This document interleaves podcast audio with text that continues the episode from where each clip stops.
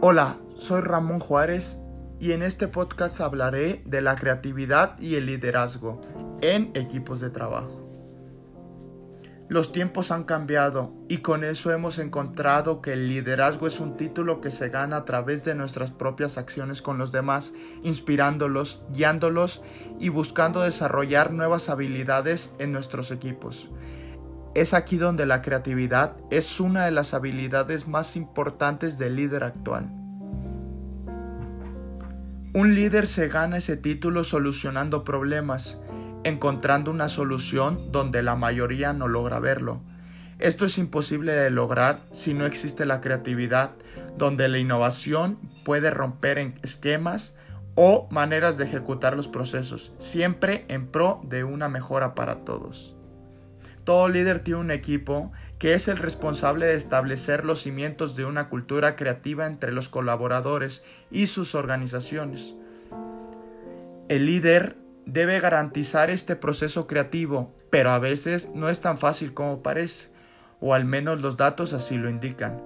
Manel Rajader en el libro Creatividad, Emprendimiento y Mejora Continua 2019, página 43, indica que en julio de 2009 Marketing Week publicaba que el 44% de los líderes reconocían desconocer las herramientas necesarias para lograr la creatividad y la innovación en sus organizaciones. Un dato duro pero increíblemente real, en el cual queda claro que en tiempos modernos no damos la importancia al proceso creativo.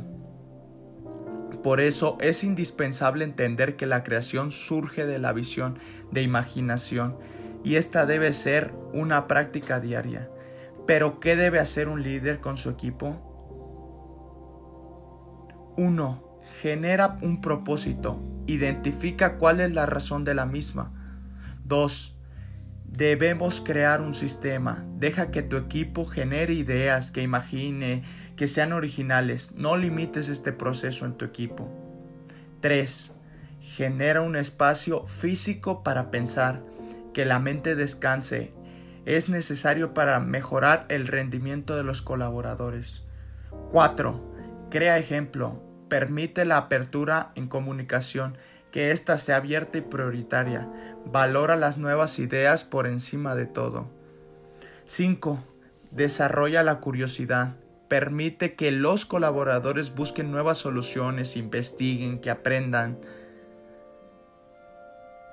Tim Brown menciona que el liderazgo creativo no es sobre líderes que se vuelven más creativos, es sobre individuos que fomentan la creatividad. Esto significa que tú como líder debes desbloquear el potencial creativo de tu organización. Es tu trabajo dejar las bases para generar y ejecutar nuevas ideas. Brown entiende que la creatividad requiere de una serie de habilidades y divide las cualidades del buen líder creativo en tres rasgos. Uno, es un explorador.